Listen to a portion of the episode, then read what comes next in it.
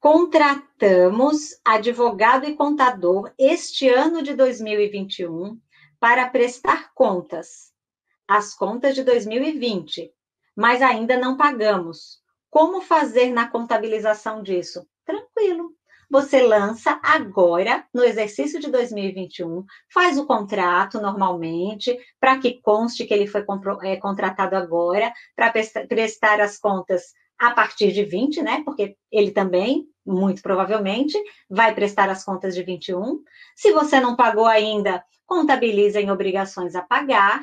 E lá no exercício de 20, quando você, em 2022, quando você prestar as contas do exercício de 2021, vai constar essa obrigação a pagar relativa à contratação que foi feita agora para prestar as contas lá de 20. Problema nenhum quanto a isso.